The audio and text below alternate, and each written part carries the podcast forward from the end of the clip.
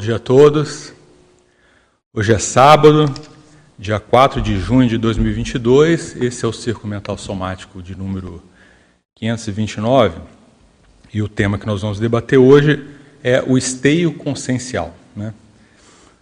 Para quem não sabe, o esteio consciencial, esse tema, ele é um dos megatrafores do serenão. Mas veja, até ele ter o megatrafor do esteio, ele foi desenvolvendo né, essa condição aí, esse, esse traço.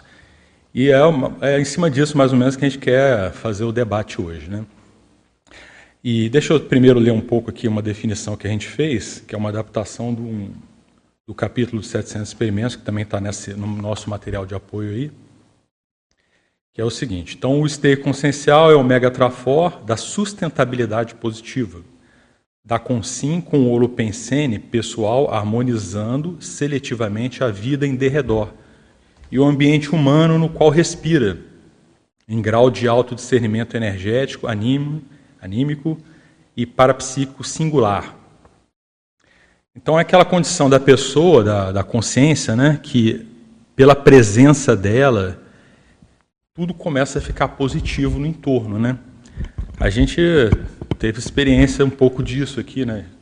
com o professor Valdo aí, que é, ele acabava fazendo desassédio só pela presença dele tudo. Então, você vê, e não, não, tem como negar que ele foi um super esteio aqui do trabalho da Consciologia, sendo propositor e tudo. Né? É um exemplo, né? a gente não está dizendo que ele é serenal, mas vamos, a gente admite que ele tem um trafor do esteio consciencial. E nós todos, de algum modo, temos que seguir nesse caminho aí, desenvolver esse trafor. Né? Mas eu estava, a gente tem uma reunião na terça-feira que prepara o trabalho aqui do Círculo, né? E um dos motivos que eu levei a proposta, a turma aceitou para falar desse tema, foi o seguinte: há mais ou menos umas, umas duas ou três semanas, eu viajei lá com a, com a minha duplice, com a Ellen, aí eu fui para a América do Sul aqui, que eu não conhecia, né? fui para o Uruguai para o Chile. Mas no Uruguai, a gente foi a Montevidéu e, e, e ia fazer uma viagem daquelas de dia, assim, que vai lá para é, Punta del Oeste, né? É, uma, é um balneário lá, que é a cidade mais conhecida e tal, famosa lá do Uruguai. Aí nessa história a gente pegou aquela, aquele ônibus que faz a visita, tudo. Aí nesse ínterim passou por uma cidade que eu nunca tinha ouvido falar, na verdade, chamada Piriápolis. Conhece, Miriam? Aí, ok, aí passou pela cidade e daqui a pouco o guia começou a contar a história da cidade, né? E, e aí o que, que acontece? Basicamente o nome Piriápolis é por causa de um, de um do fundador da cidade, que é um, um cara chamado Francisco Piria. E, aí, e o, o, curioso é o seguinte: ele não é italiano, mas ele é, ele, ele, é descendente de italiano. E ele fundou a cidade porque ele recebeu uma herança do, do parente dele italiano lá. Ele comprou os terrenos na região toda lá. E não tinha nada na cidade, mas é uma região super bonita, né, que é litoral e tal. Ele comprou aquilo tudo e começou a investir. Aí ele começou a criar uma cidade ali. Curiosamente, ele é prática, ele, ele é uns 20, nasceu uns 20 anos assim depois do Galó, né? E se você for ver a foto dele na internet, você até acha que parecido, que os dois são parecidos e tudo, né? E aí, aí o, o, o guia contando aquela história, eu ele começamos a perceber que mudou a energia do campo, né, do, do ambiente, tudo, começou a ficar positivo e tal. E aí, aí depois eu fui pesquisar mais sobre a cidade, ele contando, então você vê, a cidade é um pouco maior do que Galópolis, né? Tipo assim, Galópolis tem 6 mil e poucos habitantes, lá tem 8 mil e poucos. Ele, ele tinha uma casa lá, onde ele começou tudo, né? depois ele construiu um castelo para ele. Só que ele, além de tudo, mexia com alquimia e trouxe e ele fez várias esculturas lá na região que evocavam o processo da Grécia. Então, ele uma série de coisas diferenciadas, né? E aí eu comecei a refletir, pensar sobre aquilo, falei, esse cara deve estar extrafisicamente atuando aqui na região, né? Minha hipótese, né? Aí já entra as minhas hipóteses lá, né? E aí eu fiquei pensando assim, bom, você vê como é que é esse negócio, né? De uma pessoa vai lá, ela cria uma cidade, a coisa tem o nome dela, ele vira consciex, e aquilo tudo está acontecendo. Se, se a pessoa é mais positiva, será que ela não está ajudando naquilo ali? E qual é a conexão daquele monte de gente que está lá? Milhares de pessoas que vivem lá, mas como lá é um balneário, nesse período assim de, né, de, de, férias e tal, aquilo lá enche, duplica, triplica o número de pessoas que circulam naquela região. Agora, assim, se ele está mais lúcido, ele vai ter uma influência sobre todas aquelas pessoas que vão lá, porque aquilo, é aquilo é o, faz parte do OpenScene dele. Tudo que tem lá, você lembra dele, você pensa nele. Né? E aí eu estava pensando aquela história da gente estudar como é que se forma a evoluciologia. Né? Então você vê, nesse caso especificamente, me, me veio essa ideia assim, ó, é um processo do, do esteio dele. Né? Na época, no, no, momento, eu nem pensei no, nesse contexto. Depois eu fui pesquisar e eu lembrei desse traço que tem no Serenão. Entramos na cidade, né? aí o, o guia, bacana que o guia vai contando, ah, tem esse caso aqui, aconteceu ali, tem várias construções que ele fez. É um lugar interessante, parece que a Miriam conhece, né? não sei. E eu, eu não, sinceramente, não tinha, dentro da minha ignorância, não tinha nem ouvido falar. E se eu não tivesse naquele, né, naquele passeio turista, eu não ia nem passar pela cidade, né? Então, aquelas coisas. Né? Piriápolis. Mas, assim, é interessante para a gente, dentro das coisas que, que a gente pesquisa da consultoria, a gente vê né, que tem essa, essas consciências, o próprio Hércules Galó, né, que é uma consciência que a gente pesquisa e tal, mas tudo indicação do Valdo e tal, né, para a gente ver e tudo. Mas você vê, eu, eu, sei que tem outras cidades com nomes de pessoas, né, por aí, mas também não acho que esse seja o único caminho das coisas acontecendo, da pessoa crescer e se tornar até um evoluciólogo e tal. Mas é um caso a se pensar, né? Para a gente ver. E aí a gente queria hoje discutir assim, como é que isso acontece, né? Como é que esse, essa coisa do esteio consciencial acontece? A gente vê que esse negócio do, da pessoa ter essa coisa da liderança de empreendedor, né? Que esse cara, por exemplo, é um grande empreendedor, né? E o cara é positivo, se o cara for positivo, eu não tenho, não posso afirmar que ele é tão positivo porque eu não estudei a fundo a biografia dele, mas se a pessoa é positiva, é empreendedor, parece que a coisa vai acontecendo assim, né? Que eu, uma, eu me lembro que o professor Walter falava que é, uma das formas da pessoa chegar na evoluciologia é o negócio dela mexer com cidades, né? Fundar cidades, criar ambientes e tal. Parece que esse é um, um dos caminhos. Mas existem outros? Né? Aí vem a primeira pergunta que eu faço. E aí, como é que é que dentro de um nível de pré-serenão, né, ainda não no nível do serenão, que é multifacético, né, a condição de esteio consciencial dele é, pega todas as áreas, praticamente, não, deve pegar todas as áreas. Como é que a gente poderia ver, como é que, que vocês pensam assim, como é que é que a consciência vai evoluindo, vai, vai formando isso aí? Como é que vocês pensam assim, sobre esse assunto? A Mabel, a Miriam, pode falar Miriam, que depois a Mabel fala. Não, eu, eu, eu quando vi esse tema, eu reportei lá as origens, né? Antes ainda da nossa condição de pré-serenão vulgar, o esteio, e no caso aqui, ele começa já na condição de pré-humano.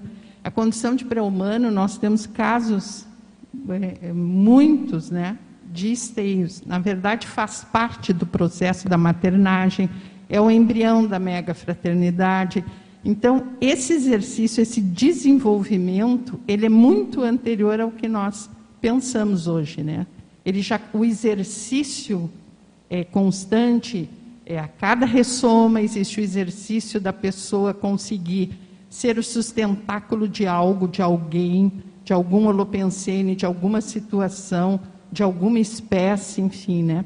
Mas no nosso caso de pré-serenão, eu penso que o, a condição de esteio, ela, em primeiro lugar, ela tem que ser autoconsciente, no nosso caso aqui, né? Ela é autoconsciente, ela já é, é planejada, visto a capacidade, a competência do indivíduo. Então, ele já tem dentro do seu processo proéxico essa condição de esteio. Porque esteio, aqui é colocado esteio consciencial. Mas esse esteio ele pode ser fragmentado em vários tipos de esteio, né? Uhum. E eu penso que na medida que a gente vai ressomando e vai exercitando algum tipo de esteio, o espectro, o elenco, ele vai aumentando. Então, ele vai passando por várias abordagens. Aqui na definição, nós temos energético, anímico, anímico e parapsíquico até chegar na condição de consciência é, miriaédrica de serenão. Então, é um caminho de aumento de complexidade. Então, eu fiquei pensando o seguinte: é, é, no meu caso, né, eu tenho a maternidade. o que, que eu qualifiquei desse meu esteio, que é primário, que é uhum. quase que instintivo? Qual foi a qualificação? Qual foi a, o alcance? Qual foi a, a, essa capacidade que eu pude conscientemente exercer? Porque não dá para ficar só no primário, né? A gente tem que, tem que andar, tem que qualificar, tem que ampliar. Então, esse tema faz com que a gente volte para o processo autopesquisístico e pense: olha, desde então, desde a da infância, adolescência, é, eu fui chamada para o quê? Quem chamou? Qual foi a necessidade? Qual foi a solicitação? banquei, tive competência ou não.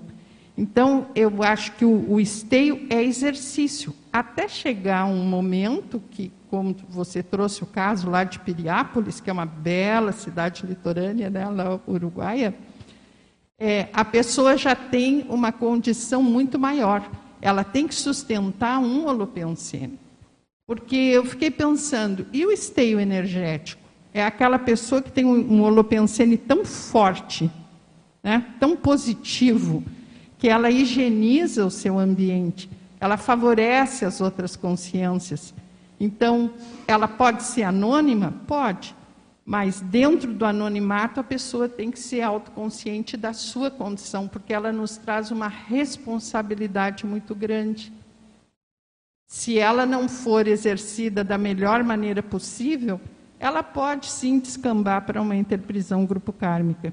Então, eu, eu penso que o, o esteio, cada um de nós, principalmente dentro da conscienciologia, nós epicentramos sempre alguma coisa, nós representamos alguma coisa para alguém que reconhece em nós algum tipo de competência e que a gente possa, no momento oportuno, é, poder auxiliar, assistir, sustentar. Né? Pode ser curso, pode ser OC, pode ser uhum. pessoa, pode ser grupo, enfim. Tem uma infinidade de, de processos que precisam de esteios. E lembrando também né, da técnica da dupla evolutiva. Cada um da dupla é esteio para o outro, porque eu acho que nem nós não temos todas as interfaces necessárias para assistir a todos. A gente precisa ir criando essas interfaces. E nós somos poliédricos, mas o, o serenão é miriaédrico, quer dizer, é muito mais que 10 mil faces. E as faces de... dele estão polidas, né? Também. E as faces dele são polidas e reluzentes, me parece, né? Então, assim, deste poliedro, quantas faces nós é, oferecemos como esteio para algo, para alguém, para alguma situação. Mabel, você quer comentar? Eu queria comentar sobre esse caso. Primeiro eu queria dizer que o Eduardo Dória estava dizendo que entre Piriápolis e Punta del Leste tem a Casa Pueblo. Sim, é interessante. Que foi criada por Carlos Pais Vilaró, que comprou o terreno de pescadores e criou aquele local turístico. Mas eu queria só pegar esse caso que você trouxe, Max, e, e imaginar o, os papéis sociológicos e parasociológicos de uma pessoa como essa, né? Então, por exemplo, fico imaginando assim, uma pessoa cria um bairro, uma cidade, um local, né? E aquilo tudo flui. É de se imaginar qual é o papel dela dentro de uma comunex. Antes de ressomar, né? A gente teria que pensar isso. E, e eu vejo isso em algumas pessoas da CCCI. É, que a gente teria que levantar, né, ou essas pessoas, se elas tivessem interesse, de imaginar a, a condição delas, e aí é para-sociológica, né, para-comunitária, dentro de uma comunex. Porque se a pessoa lá traz esse veio, e esse interesse, por exemplo, de construir uma cidade, um bairro, um local, uma comunidade, e de gerenciar isso de alguma maneira a favor de todo mundo, é, é muito lógico imaginar que essa pessoa ela teve um papel em vidas retrovidas, mas também em Comunex. Ela foi o que? Líder de Comunex? prefeitinha de Comunex, entendeu? Subprefeita de alguma Comunex, a gente teria que pensar nisso, né? Nesse caso é, é, que você está falando, daí seria o para-esteio. Que é o esteio intrafísico, né? Mas ela traz, às vezes, na ficha dela, uma característica de para-esteio, para-sociológico. Eu acho isso super interessante de veio de auto-pesquisa, né? Sim. Uma coisa também, Mabel, que você estava falando, me fez lembrar que, que eu sempre fiquei curioso quando o professor Valdo falava assim, ah, tem um monte de, de desperto evoluciólogo por aí, vocês é que são bobó que não conseguem ver e tudo, né? Então eu acho que a gente, a gente desenvolver esse tipo de olhar que você está colocando, para você ver fora até do nosso, do nosso métier aqui, do nosso meio, né, da, das informações que a gente tem. É uma forma de a gente começar a olhar a realidade humana e começar a ver, né? Porque isso que você falou é sério. Pensa, é, uma cidade, por exemplo, você pega lá uma cidade qualquer, aquilo ali para ter se formado teve que ter, mesmo que às vezes o nome da cidade não é, da, não é a pessoa, né? Que é muito na cara, né? Que nem a gente está falando, né? Mas pensa, uma cidade para se formar tem que ter um nível de liderança, de sustentabilidade ali, né? Quando o negócio é positivo, né? E, e, e, é interessante, né? Essa pessoa ela vem, ela ressoma, ela traz esse veio aqui. É. E a gente vê isso claramente na CCCI. Eu estou vendo aqui o, o, o, Fernando, né? Para mim, assim, estou jogando o Fernando na lenha Sim, é aqui, é bom, na é fogueira. Se, se mas eu acho que ele tem esse veio, esse veio nessa visão de comunidade. Isso aí não é dessa vida. É, é uma coisa, tem outros, né? Estou trabalhando do Fernando porque, no meu entender, está Não, aqui. eu chamei o César para vir aqui. Que eu acho é, também, o César, o César é outro. Miriam, então, são pessoas que são interessantes para a gente estudar, porque tem esse trafor, né? tem essa linha proexológica. Enfim, eu acho que vale a pena estudar por aí. Então, Max, você perguntou além desse caso, né? É o esteio além desse caso que você trouxe. Mas eu, eu, eu lembrei do caso também do JK, né? Do Juscelino Kubitschek. É. E a história dele é interessante, porque dizem né, que ele foi um faraó egípcio que tinha feito uma outra cidade no Egito. Ou seja, não seria a primeira mudou, cidade. Mudou, né? Mudou a sede do Egito para uma outra região. Exatamente, não seria a primeira cidade dele, né? É. E aí, é, quando fala disso, eu, eu, começo a tentar trazer assim para o meu, porque eu tenho mais próximo assim para ver se a gente consegue estabelecer alguns links, né, de, de proximidade. E aí eu fico pensando o seguinte, né, essas pessoas, por exemplo, o Fernando, assim que a gente conhece bastante também e tal, essas pessoas elas têm uma uma característica que me chama muita atenção, que é a anticonflitividade. Porque para você ser um esteio, as pessoas, você precisa tocar um trabalho você vai tocar trabalho com muitos tipos de pessoas, com múltiplos tipos de temperamento. Você vai administrar conflitos infinitos, porque você vai precisar trabalhar. Quanto mais gente, né? Quanto mais gente, né? Então começa a chegar pessoas de todos os tipos para o trabalho. E aí aquela coisa que o Valdo falava, né, das ideias estarem acima das pessoas, eu acho que essas pessoas, os esteios propriamente, eles entendem muito bem isso. Porque eles não se perdem em conflitos, em pessoas, em egos, entende? Aquela coisa ela é meio. A pessoa vislumbra aquele, projeto, e se ela tiver essas características, o projeto é executado e as pessoas ficam. Também tem isso, né? Porque às vezes o cara põe a meta lá e ninguém fica, né? Ele executa, não sobra ninguém do lado dele, né? Mas eu acho que essa condição da anticonflitividade, ela é uma característica, digamos assim, que eu acho que ajuda a pessoa a começar a pensar em esteio. O esteio, no caso positivo, você, né? Positivo, no caso que você trouxe. E aí eu pensei também, Max, essa semana, eu, engraçado, porque eu não pude participar da reunião na terça, mas durante a semana, a semana inteira eu fiquei pensando sobre assim, quantos pacientes eu já atendi na minha vida. E aí, uma vez eu fiz um cálculo, era muita gente e tal. E quando eu vi o teu tema, eu falei, a semana do círculo é impressionante, né? parece que você entra no Open pensei, né? sem saber. E aí eu fiquei pensando, por exemplo, quer ver? Os professores. Você pega um professor, professor animado, professor que, cara, tem múltiplas turmas e trabalha, sei lá, 20, 30 anos como docente, múltiplas turmas. Esse cara é um esteio. É um esteio cognitivo, ele é um esteio de esclarecimento. Agora, pega um professor de conscienciologia, 30 anos dando aula, múltiplas turmas. O cara é um esteio também.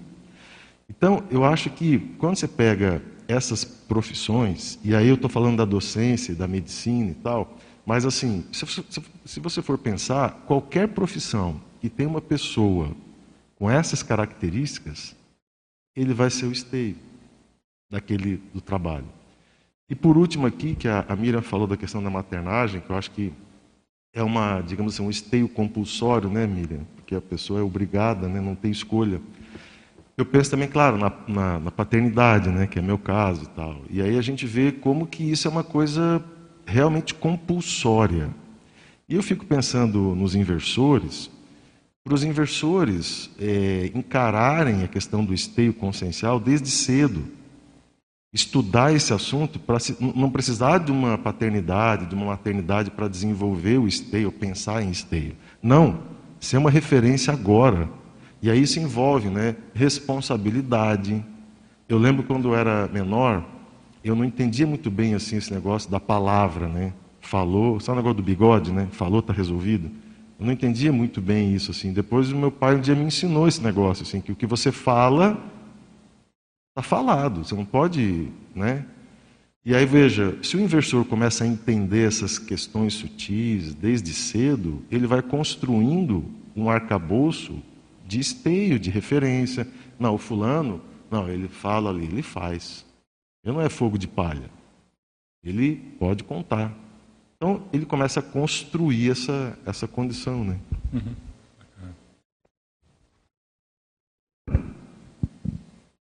Interessante esse tema, né? porque ele permite a gente pensar de várias formas. Né? Pensando aqui nessa metáfora né, do esteio, Começa um esteiozinho simples, né? A gente brinca o pau da barraca, mas depois tem o pilar de uma casinha baixa, depois tem um esteio maior, um pilar de uma casa de dois pisos, de um prédio, né? Então são diversos níveis de, é de esteio que a consciência pode ocupar, né? Aqui no paper tem uma parte do dicionário de argumentos da conscienciologia que o professor Valdo fala, né? Que é importante ser primeiramente o próprio rimo evolutivo. Né? Então a consciência, que eu acho que vai na linha do que os colegas já falaram, primeiramente se preocupar com o seu processo de reciclagem, de intraconsciencialidade, porque aí esse processo todo se consolida e vai ao encontro das consciências que estão no derredor, né? Que é o que está aqui no início do paper, que é a questão da presença da consciência contribuir de alguma maneira para modificar os ambientes para melhor, né? É. E às vezes esse efeito halo, né? E aí nasce na intraconsciencialidade. Então essa importância de pensar dentro do processo de cada um, penso para mim o que eu estou fazendo, né? dentro da minha proexis, dentro do meu processo intraconsciencial, para bancar o meu processo de esteio, né? Ser o meu autorrimo. Não, isso que você falou tem tudo lógico. É, tipo assim, é, essa analogia do pau da barraca tem tudo a ver, né? Então você tem o pau que segura a barraca, é o esteio, né? Existe uma barraca que não é o pau, né? Mas está tá levantada por causa do esteio. Se o pau está com um problema ali na estrutura dele, ele vai romper, né? Agora, uma coisa que é interessante é pensar assim: o primeiro passo é essa coisa de você fazer com o, a, a sustentação seja rígida para ela não se romper. Mas o stay é interessante a gente também considerar assim, é algo que sai do seu ego, né? Entendeu? É, é mais do que a sua reciclagem. É um negócio que já envolve outras consciências, né? Sempre assim, mas lógico que a base, né? A base é você, é a sua estabilidade. Mas o stay é você. O que, que você faz que impacta as outras consciências? tanto positivo quanto negativo, né? Tanto faz. Por esteio, em tese, ele pode ser, né? E, e esse você, e esse esteio, ele tem que ser super autossustentável, né? Porque senão ele vai sustentar o quê? A quem? A que grupos? A uma comunex, a um empreendimento, a uma é. cidade. Então, ele precisa apresentar essa autossustentabilidade forte. E o Eduardo falou que eu acho que é uma questão bem importante, é uma característica do, do esteio, que é a confiança. Por exemplo, quando a gente tem é, dentro da TENEPS um amparador de função e tem aquela relação, a relação é de confiança. O amparador sabe que pode confiar em você. Pode confiar na TENEPS, pode confiar para um projeto maior, pode confiar, como no caso do Fernando Barbaresco, né, uma IC aí, grande, como foi o caso do CAE. Então, essa, essa condição de administrador seja dos conflitos alheios, porque também faz parte, né? A administrar o conflito alheio. Eu acho que isso faz parte do esteio, mas a maneira pela qual é administrado é que qualifica e muito esse esteio. Então, ele tem que ter, concordo com o Eduardo, uma anticonflitividade muito grande, exatamente para, de uma maneira calma, tranquila, apagar todos os incêndios. Quer dizer, o incêndio, quando começa, ele já é apagado, porque existe um representante aí do que é o melhor para todos. E aí a cosmoética entra profundamente nesse processo. Não, se tiver muito conflito, eu derrubo o pau da barraca. Não, ele quebra, né? quebra o barraca. Não, aí ele quebra. Então ele tem que ser. Ele, além, Conflito sempre vai ter algum, né, Miriam? Mas não tem sempre jeito, vai ter, mas parte. ele tem que ser anticonflitivo é, é. a ponto de jogar areia no incêndio alheio, né? Ou até evitar que esse incêndio inicie. Então, a, a, capacidade energética, psicossomática, mental somática, administrativa é muito grande. Tem que ter uma, uma potência bem grande. E imagina para uma cidade, né? E eu, eu penso que a gente, quando, quando fala em, em administração, tem que ter aquela administração interdimensional também, né? Aqui no paper fala da Comunex, quanto mais evoluída, menos pessoas e mais reuniões. então a questão do número de reuniões, ela aumenta. É. Não, é engraçado esse, esse, né? esse, esse paper que você falou, essa parte do paper, é assim, é menos pessoas nas reuniões, mas como cada pessoa ali é um esteio muito grande, aquela reunião representa muito mais pessoas. Exatamente. Né, Mabel? Aquilo que você estava falando das Comunex, né? Às vezes você tem 10 serenões ali, mas aquilo lá está representando milhões de pessoas. Milhões né? Uma reunião que, que, Exatamente. É meio paradoxal o negócio, diz, né? E aqui no paper diz mais reuniões. É. Mas fala aí, Fernando, você ia comentar. Opa. É interessante que barraca é provisório, né? É, um, é uma habitação provisória, né? Que vai ser desmanchada, o vento vai derrubar, né? Então ainda não é ainda uma coisa granítica, né? Coisa sólida que é um esteio, né? Isso é a diferença, né? Então, por isso que muitas vezes que a gente vê que projetos ou pessoas que chegam a consciência, consciência que chegam aqui e atuam aqui na, na Consciologia, aqui na CCI, fazendo projetos ou tocando uma IC, uma instituição, eles vão bem até um ponto, daqui a pouco desiste, né? Isso aí por quê? Porque não está ainda muito sólido, né? Está muito convicto quanto às ideias da Consciologia, do papel dele, é, não tem essa determinação, os trafores necessários para isso ainda, né? Então a gente vê muita coisa parar por causa disso. Né? É. Então é, é, a falta de, de, de, de talvez, desta é, solidez que precisa o esteio, sentido de ter uma visão clara das ideias da consciologia, estar tá entendendo qual é o papel dele aqui, a proex dele perante ao grupo, né? E principalmente ter essa sustentabilidade, né? A determinação, questão da cosmoética, tudo isso, né? Não abandonar, não abandonar o barco, né? Sim. Ou a barraca, né? Não, isso é... você falou é sério. É, é, que não adianta você ter iniciativa, né? Só. Isso. Né? Exato. Iniciativa muita gente tem. O negócio é sustentar aquilo ao longo de décadas. Isso, isso eu... que é difícil. Você imagina um cidadão que, que vai abrindo picadas aí, né? E vai começar a fundar uma cidade e vai é, é, bancar aquilo. Quanto, quantos contra, contrafluxos ele tem dificuldades, contratempos, e ele supera tudo aquilo ao longo do, do, de, de, vários de anos, de décadas, né, para poder é, implantar uma, uma, uma, cidade daquela, desenvolver e manter aquela comunidade. Então ele tem que ter muita sustentabilidade, ele tem que ter muito é, é, determinação, tem alguns trafores aí que são importantíssimos, continuismo, essas coisas todas. Né? Mas o que eu queria colocar, assim, eu acho que essa questão do esteio, ela vem, lógico, como a Miriam citou aí, né? de muitas vidas, né? Muitas vidas a formação do, da, desse, desse perfil, né? Do, da, da consciência.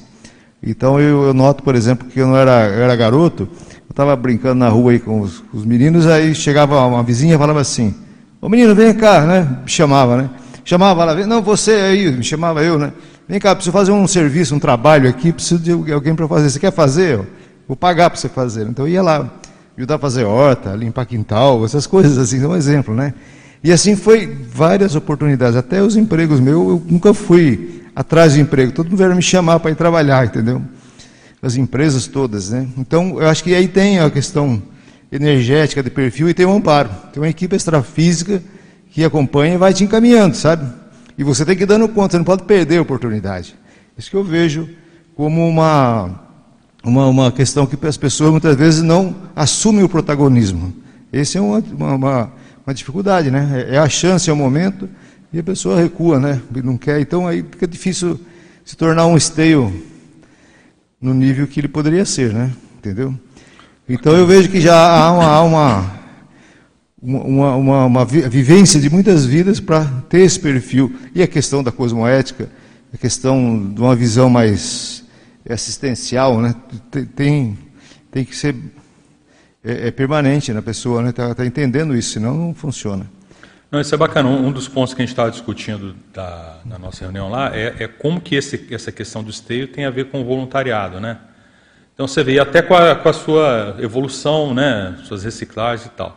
Então você vê, é, não adianta você ficar só focado na sua auto-pesquisa. Ah, minha auto-pesquisa, minha auto-pesquisa, só pensar nisso. Né? Lógico que isso aí é fundamental, mas é, é, é fundamento, é base. Né? Ou você vai crescer a hora que você, sua auto-pesquisa começar a repercutir né, no entorno. E você sustentar aquilo. Né?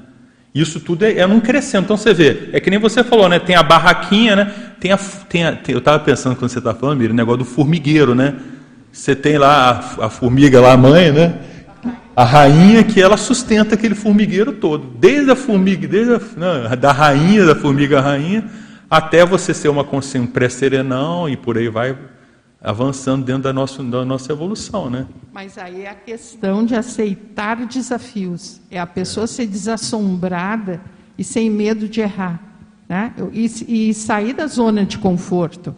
O desafio chega, né? Você aceitou, você banca, mesmo que você erre mais adiante, mas você está exercitando o processo. Isso é um processo cumulativo. A qualificação é cumulativa, né? Mas para isso você tem que aceitar o processo. Aceitar o protagonismo, como é. falou o Fernando, aceitar a liderança. A demanda veio né, para você, né? Sim. Exatamente. Atender, né? é, e muitas é. vezes, né, Miriam, se eu te, te dar um desafio, alguma coisa para você fazer, e você não entende nada daquilo, né? Você se para, pensa, você tem ali alguns segundos para decidir, e fala, tá bom, daqui, né, põe embaixo do braço e Vou cuidar da vida, vou fazer esse negócio aqui, não sei como, né? E, e muitas vezes nas grandes empresas que eu trabalhei aconteceu isso. Estou aqui, esse desafio para você, preciso que você resolva isso para a gente. Vou atrás, né? E aí você vai atrás, lógico, dá muito trabalho, tem que trabalhar muito, suar muito, tem que contar com a equipe sozinho, você não faz nada, né? E, e, e, e, eu, eu, e você vai aprender muito, né? você vai crescer muito com isso. Isso te dá muita base né, para você é um esteio consciencial. Né? Entendeu?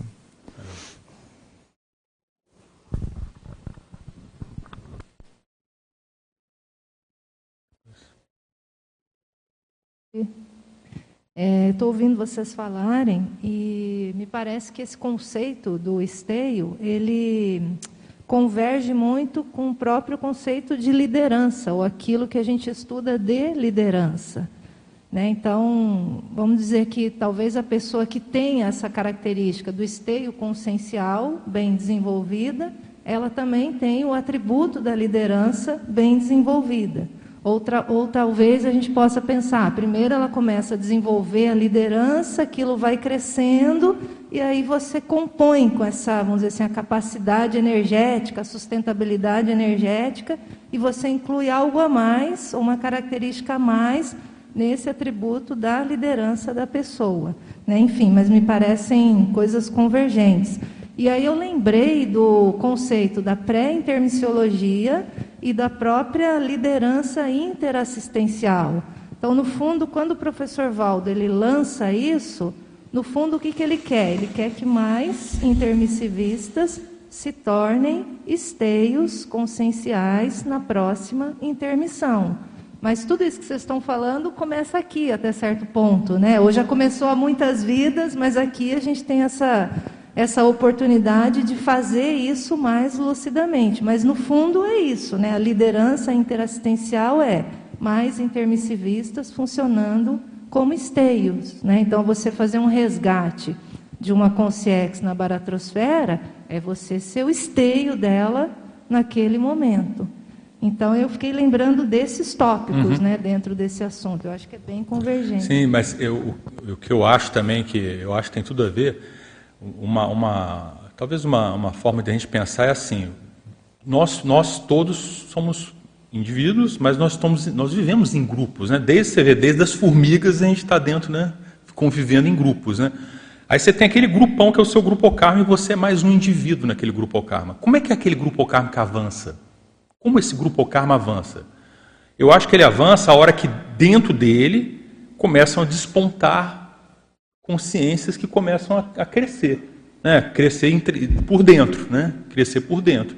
Só que ela cresce por dentro e aquilo é, é que nem uma, analogia de uma barraca mesmo. Você vai crescendo, você vai levantando o seu entorno junto com você, vai levando, né? Então, eu acho que o negócio do ST é essa história de você, você já está no grupo karma e você começa a se destacar dentro da sua consciencialidade ali e aquilo vai repercutindo no seu entorno, até no nível né, de serenão, essas coisas todas. Né, que é, agora a lógica a liderança leva a isso, né, que nem você colocou, né? Agora eu estava pensando na, na qualidade, na nas categorias e nos tipos de esteio que a gente pode ver, né? É, se é que que isso é lógico. Então, por exemplo, você tem lá o esteio sociológico, parasociológico, comunitário. É aquela pessoa que, de alguma maneira, ela, ela transita e consegue atrair, um fator atrator de muitas pessoas do ponto de vista da comunidade. Mas a gente pode pensar naquele outro esteio, que seria, por exemplo, o esteio cognitivo, verponológico, da comunidade. Né? Então, ele é o centro atrator né, do desassédio mental somático, pelo menos um dos, né, daquela, daquele grupo. Então, a gente pode pensar, quem sabe, nessa área. Depois você pode pensar, por exemplo, no esteio, que é da saúde, né? aquele que é o representante maior, ou um dos representantes, porque nunca é um, né? É, daquela área mais terapêutica, né? dependendo do trafor de cada um. Mas independente disso, da linha que cada um assume, que está mais próxima do seu mega trafor, existe uma coisa implícita aí, né? Que é o desassédio. Um vai ser um desassédio do ponto de vista administrativo, o outro vai ser um desassédio do ponto de vista mental somático, o outro vai ser um desassédio do ponto de vista, sei lá, energético mesmo, né? De concener, de assediador, querendo influenciar. Então é interessante a gente pensar que no caminho da evolução a gente vai ter que transitar por todos, né? Para chegar lá no, no serenão. Mas provavelmente vai ter aquele, aquela linha que é a linha mais forte da pessoa em termos de esteio que faz a singularidade, né? Mas independente dessa singularidade, né, Max, a gente meio que vai ter que comer feijão em todas as áreas, né? E conseguir transitar minimamente em todas as áreas. Então eu acho que essa, esse tema ele faz a gente refletir, tipo assim, ó, eu posso ser mais esteio, tenho condições de melhorar minha condição de esteio em que linha? Qual é a minha linha aonde o esteio tem mais chances de se ampliar? Né? Eu acho que isso é uma reflexão boa para a gente trazer individualmente. Uma dúvida que surgiu é o esteio ele é sempre individual.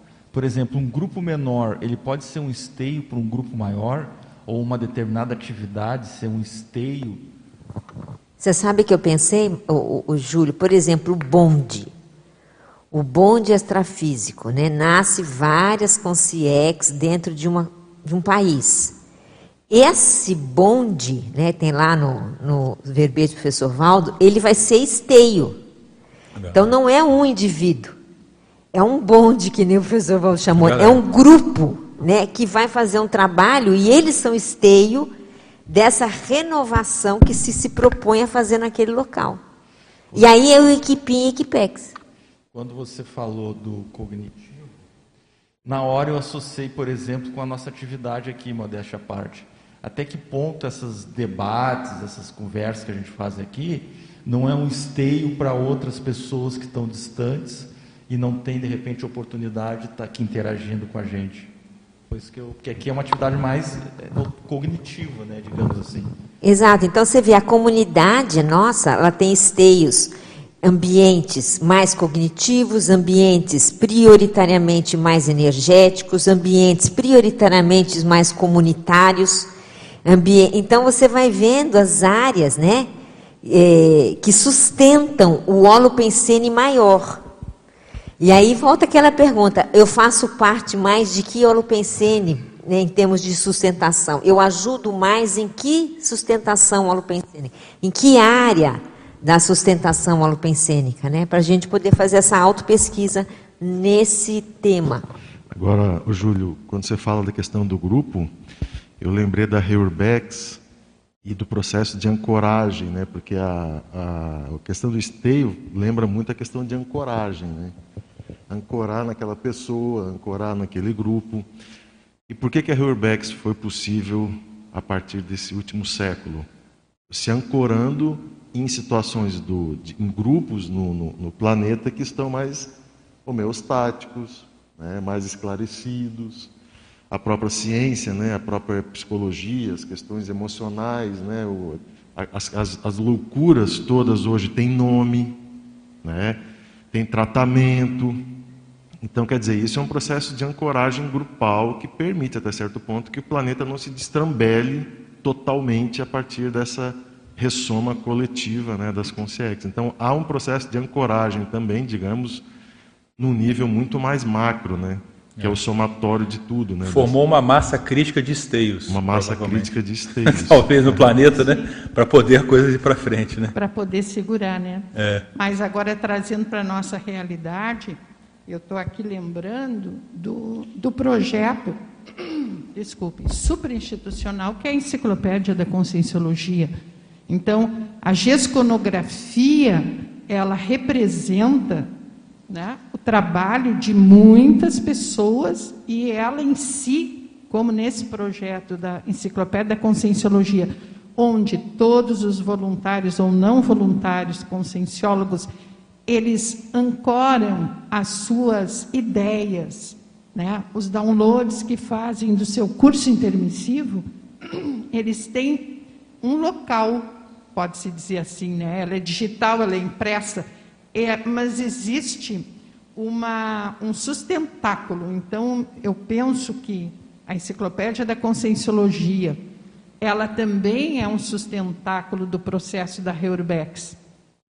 E ela é realizada agora por quase mil verbetógrafos. Então, aí é um esforço conjunto, mas ela em si, enquanto holopensene, ela representa um, um, um esteio ideativo, cognitivo. Sim, mas ela é sustentada por pessoas, né? Mas ela é sustentada por pessoas. Isso é importante. Então, Se sair assim, essa turma, acabou a enciclopédia. Isso, quer dizer, não, não, é, não é uma pessoa, é? são quase mil verbetógrafos. Sim, mas mesmo a enciclopédia tem os líderes do trabalho. Lógico. Tem Entendeu? tem que ter um grupo menor que segure. tem um grupo né? que segura lá as forças. Né? Exatamente, né? que segure. Agora, é. É, é, trazendo para um outro âmbito, o, o, livro pessoal. O livro pessoal é com você. Aí não tem um grupo que segura. Tem a Equipex que lhe ajudou e que vai dar andamento às suas ideias a partir do momento que você é, lançou o livro. Uma próxima geração pega aquela especialidade e amplia. Então, sob certo aspecto, temporariamente, você ancorou aquelas ideias e essas ideias serão desenvolvidas por outras pessoas que chegaram. Agora, eu lembro de um verbete do professor Valdo, abridor de caminho. Então, eu acho que o abridor de caminho, ele tem que ser um super esteio. E ali ele diz, né, não passa só o abridor de caminho, passam todos. Sim. Então, na hora que você abre a picada, Vem como junto, falou né? o Fernando, Tem abre o caminho, você está dando oportunidades para as pessoas trabalharem. Ô Miriam, você falou aí do é. livro, eu estou lembrando uma situação, né? Ele é, talvez seja o exemplo máximo de uma espécie assim de esteio Porque a pessoa, ela começa a escrever, ela precisa ir até o final, e depois que ela acaba de escrever, ela vai usar o livro no processo interassistencial. Quer dizer, então é um projeto, é um filho, né? É um filho de longo prazo, né? Então exige essa ancoragem, né? Do quadril na cadeira, né? Ancorar o quadril na cadeira, escrever e depois usar essa, esse trabalho devolvendo para o processo o investimento que foi feito do extrafísico, né? Você, traz do extrafísico para cá e depois você vai devolver através do, do desassédio. E só uma outra coisinha que também que você falou que eu achei importante, a questão da enciclopédia, é que nessa ideia de ancoragem, digamos assim, planetária, né, da Hurbex, existe uma situação básica que eu vejo, né, a evolução das ciências, por exemplo, da psicologia, da medicina, os tratamentos, tudo mais, existe a questão avançada da conscienciologia, porque a ciência convencional não fala de autodesassédio. Né? Às vezes a pessoa está tomando remédio, ela está mais calma, está melhor, tudo mais, mas ela não está desassediada. Né? E aí essa, o diferencial que eu vejo né, da, conscienciologia, da, da conscienciologia nesse processo é esse plus que, de ancoragem, né? como se fosse assim uma, uma super especialização da questão do encaminhamento da Reurbex. Né? Só para não perder, a, eu vou passar para a Mabel para a turma aqui, para não perder a fala da Miriam, que me fez pensar o seguinte: você vê, criar uma cidade é um projeto, né? Agora, fazer uma coisa, um trabalho grupal, alguma enciclopédia, também é um projeto. Né? Só que é um projeto cognitivo, né? diferente do que um projeto que, de uma cidade, que é uma outra linha que às vezes envolve até isso também. Mas você vê, é interessante a gente ver, né? Como que, por exemplo, a própria conscienciologia, a pessoa veio aqui, trouxe uma ideia de conscienciologia, criou um negócio e a coisa está aí. Ó. Agora veja, quem criou isso aqui está enrolado com a conscienciologia, né? Vai ter que sustentar isso aí durante muitos séculos aí pela frente, né? O pessoal que está envolvido nisso aí.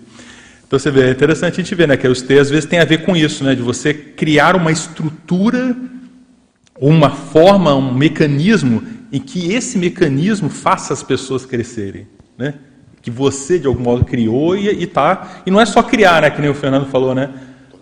Criar e segurar aquilo ao longo do tempo, né? Manter aquilo ao longo do tempo. Vamos lá, tem ali, depois você, Mabel, João. Tá? tá? Só para a gente seguir a sequência. Depois tem o online aqui, que o povo do online também. Alô? Edir. Alô? Fala. Bom, há, há, um ditado lá no, no Rio Grande. Eu vou dar meu pitaco aqui, tá? Oba! É, tem um ditado lá no Rio Grande que diz assim: touro em campo alheio é vaca. Então eu sou praticamente o, estou no campo alheio aqui, né? Eu estou no campo alheio. É? Não. Mas vamos lá. E, e falando de Esteio, né? Esteio, no Rio Grande do Sul, tem uma cidade que é o menor município do Rio Grande, que se chama Esteio, e é a exposição da agropecuária, né? E tem uma máxima, uma máxima na aviação que diz o seguinte: o avião se mantém no ar por potência e velocidade. A Conscienciologia vai só se manter se ela tiver constância, né? É. Essa máxima serve muito bem como esteio, né? Sim, constâncias de ver pontos também, né? A, a constância. Não dá para a gente ficar só repetindo as mesmas coisas.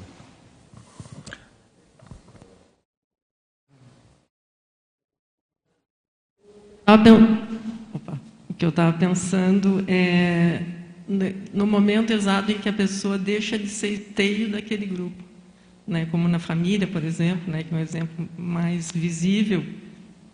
Quando a pessoa epicentra alguma situação na família, daqui a pouco as pessoas começam a desenvolver sua autonomia e não necessariamente mais aquela pessoa seja necessite seu esteio Sim. e está na hora de progredir, ser esteio de outra, de outra condição.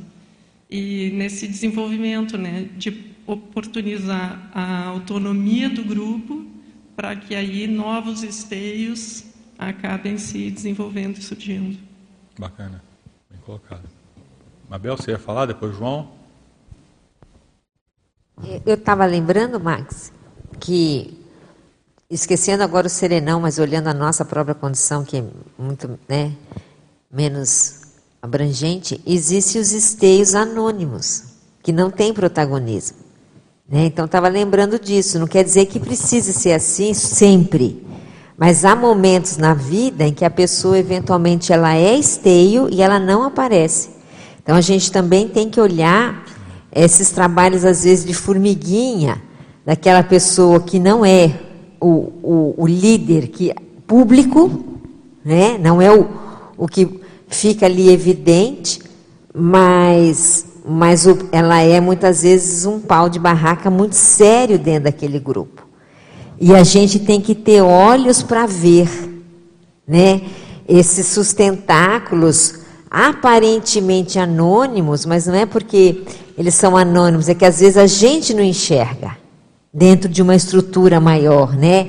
Que é aquela pessoa que ela é o modo moinho, ela é aquilo que desassedia nos bastidores, mas ela não fica evidente Sim. ou pública, né? Então acho que a gente também tem que pensar nesse assunto por esse viés. Sim, os amparadores são isso aí, né? Exato, é, porque às vezes o grande esteio maior nem é a pessoa que aparece, é. Mas é a pessoa que sustenta quem aparece. A gente também tem que pensar nisso, né? É às vezes é a pessoa que sustenta energeticamente aquele que tem a função de aparecer. A história mostra isso, né? Com as mulheres que ficam.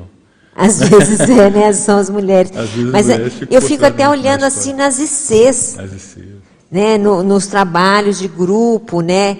E, e, às vezes tem pessoas nas ICs que elas não são assim muito públicas, mas elas são essenciais naquele trabalho, né? E elas têm uma função ali muito séria dentro da sustentabilidade daquele grupo dentro da IC. Não, isso que você está falando, Mabel, você vê, o próprio conceito aqui é, fala que é o esteio do serenão que é totalmente anônimo. Né?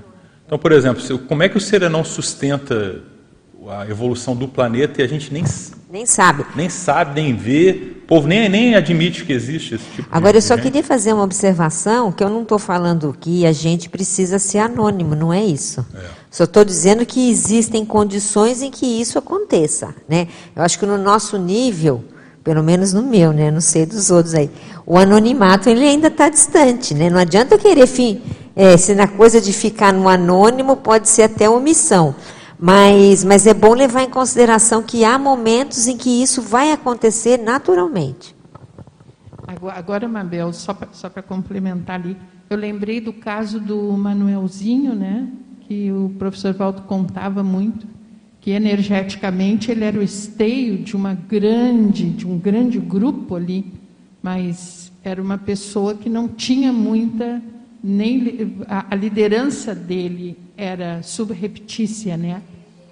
É, exatamente. É, eu estou lembrando quando falou, tá, tá convergindo com um monte de coisa que foi falado aqui e quando fala de projetos, né? Porque, por exemplo, a pessoa quando ela quando ela é um esteio e à medida que aquele projeto vai tomando, vai tomando mais corpo, na verdade ela vai perdendo o domínio da coisa, porque à medida que vão entrando mais pessoas e aquilo vai sendo distribuído, e um, e um, e um bom líder ele vai saber justamente colocar as pessoas, né, é, ajudar as pessoas a, a, se formarem, a saberem é, é, é trabalhar em cada área, para aquilo ter sustentabilidade, porque daqui a um, depois de um tempo, se for consim, a consim se vai, né, também. Então, eu acho que isso é, é quando, quando dependendo do, do, projeto, por exemplo, foi falado da, da, da, enciclopédia. A enciclopédia tem uma peculiaridade, que a enciclopédia é por adesão. Né? Para uma coisa, a pessoa voluntariamente quer trabalhar na enciclopédia, quer escrever, quer ajudar em todo o projeto. Quando a pessoa constrói uma cidade, né, aquilo vai perdendo também um pouco, é, não é uma coisa com, com, com foco tão é, específico, né, vamos dizer assim. Por exemplo, o bairro, o bairro espírita lá de, de, de Uberaba. Depois de um tempo não tinha só espírita lá, né? Tem gente de todo tipo, não tem mais, não tem mais aquilo, não precisa sustentar, não, só entra espírita, não tinha isso. Enquanto o projeto da, da enciclopédia tem uma característica, não estou ah, desvalorizando nenhum dos dois, mas o projeto da enciclopédia tem uma característica por adesão. Ninguém é, é voluntário para escrever um verbete contra a vontade, né?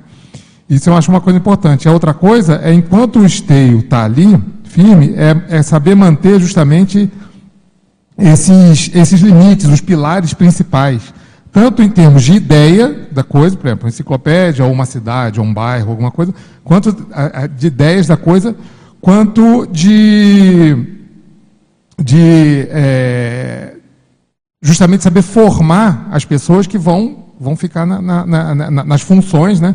E vão manter aquilo à medida que aquilo vai crescendo, tomando mais corpo, tomando mais. É, ficando mais volumoso, né? Que a pessoa vai perdendo, vai perdendo força, né? Uma pessoa vai, vai se distribuindo aquilo, toda aquele a, a, a sustentação da coisa. Né? Quer falar, Fernando? Tem, fala aí, Vila, as perguntas aí da turma. Tem uma pergunta do Eduardo Doria, que ele fala o seguinte: existe o risco do esteio consciencial de um grupo, apesar da tares que propicia, criar ou formar dependentes da assistência no seu grupo de assistidos, ao invés de autonomia? É. Não, existe, né? É o que mais acontece. Eu, tá, eu ia justo falar isso, que o esteio que a gente está entendendo né, é interessante, porque ele é paradoxal. A pessoa, ela, ela harmoniza todo mundo, mas ela dá autonomia, né? Para a pessoa crescer, senão, senão não é o evolutivo, né? Fala aí, Mabel, das tá... consréus órfãs. É, as consréus órfãos, por exemplo, é aquela consréu que o mega sediador ele foi transmigrado e a pessoa fica órfã de líder, apesar de ser líder patológico, né? Então ela fica, ela fica sem saber para onde eu vou agora, né? Então isso não é, obviamente, está longe de ser o ideal. Existe uma dependência mega patológica. Mega patológica. Então esse esteio que a gente está falando é aquele que harmoniza os ambientes e gera autonomia para que as pessoas cresçam por si mesmas, né? Esse é o esteio tarístico. É o esteio que você harmoniza, mas você dá autonomia, né? Esse acho que é, o, que é a pergunta do Dória aí.